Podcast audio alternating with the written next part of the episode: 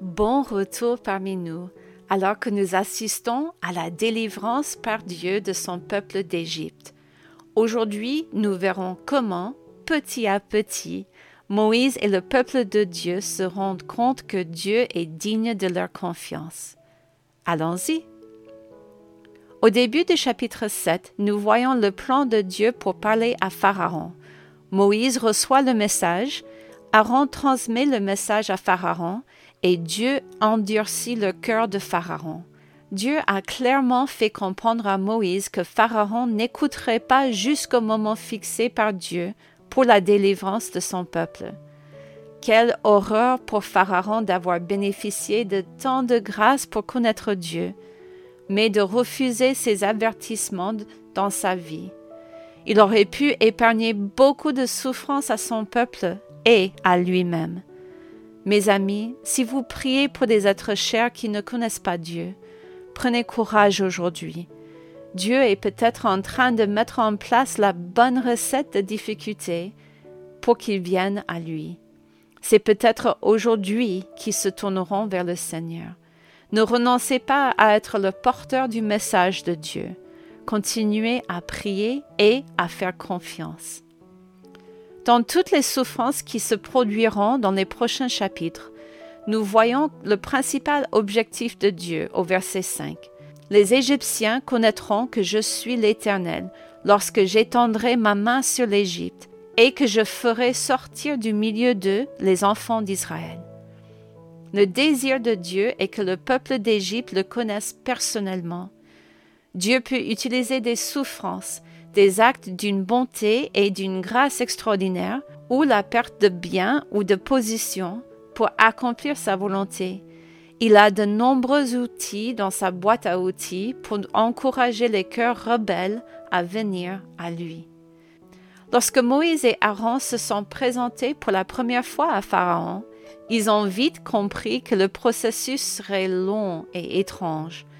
Le signe de Dieu consistant à transformer le bâton de Moïse en serpent, est rapidement imité par les magiciens du Pharaon. Cette reproduction des signes de Dieu se produit deux autres fois, lorsque l'eau est changée en sang et lorsque les rivières produisent des grenouilles. Comme nous l'avons déjà vu dans le livre de Job, Dieu laisse à Satan une certaine liberté dans ses rapports avec les hommes. Mais Satan n'est pas plus puissant que Dieu. Dans les prochains fléaux, les magiciens n'ont pas le pouvoir de recréer les miracles de Dieu. Ils commencent même à rendre gloire à Dieu, comme nous le voyons au chapitre 8, verset 15.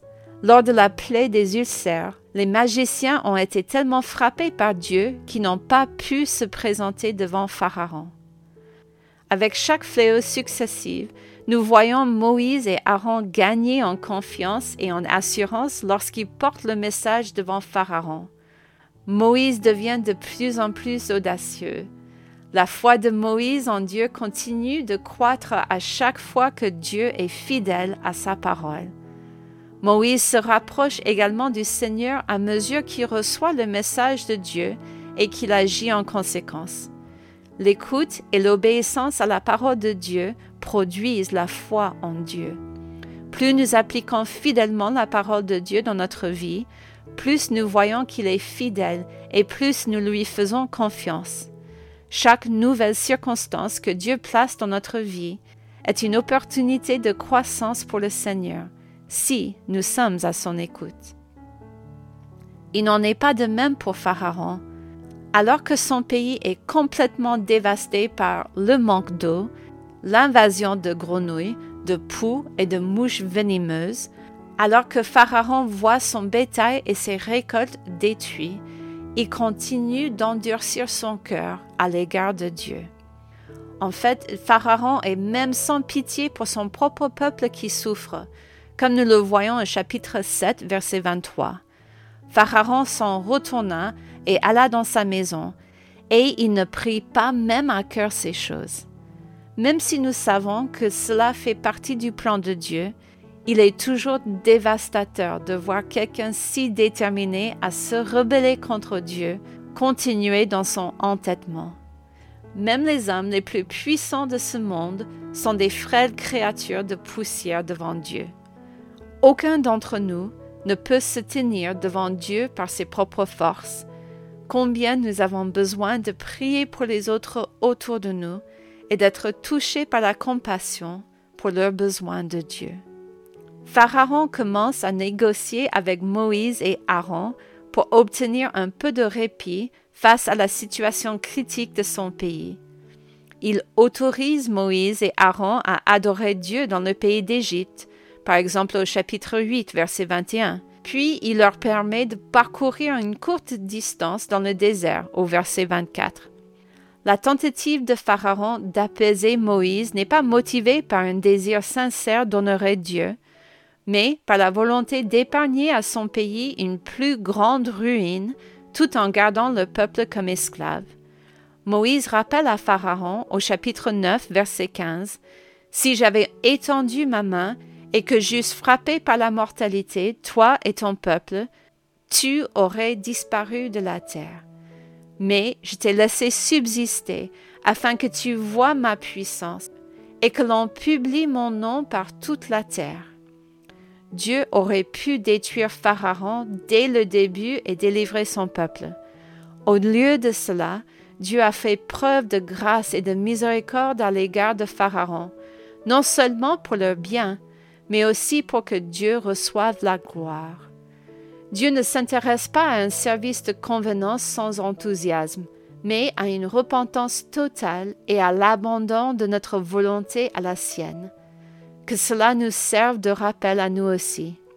Nous ne devrions pas désirer de vivre à moitié pour Dieu pendant cette vie, afin d'échapper à la souffrance ou de recevoir la bénédiction temporaire de Dieu. Seule une vie entièrement consacrée et volontairement offerte en sacrifice lui est agréable. Même si le cœur de Pharaon reste insensible aux avertissements de Dieu, nous voyons que Dieu commence à être honoré et craint par le peuple. Le peuple entend parler de l'intervention de Dieu et se tourne vers lui. Au chapitre 9, pendant le fléau de la grêle, Dieu fait grâce à Pharaon en lui disant comment échapper à ce fléau mais il faudra que Pharaon fasse confiance à la parole de Dieu et mette sa foi en action en mettant ses animaux et ses serviteurs à l'abri. Bien que Pharaon n'ait pas tenu compte de l'avertissement, de nombreuses personnes l'ont fait. Comme Dieu l'avait promis, ceux qui avaient écouté et obéi à sa parole étaient à l'abri de la destruction imminente. Il est merveilleux de voir Dieu faire preuve d'une grâce aussi extraordinaire, même au milieu d'un jugement aussi terrible. Il cherche toujours à faire la même chose pour les gens aujourd'hui.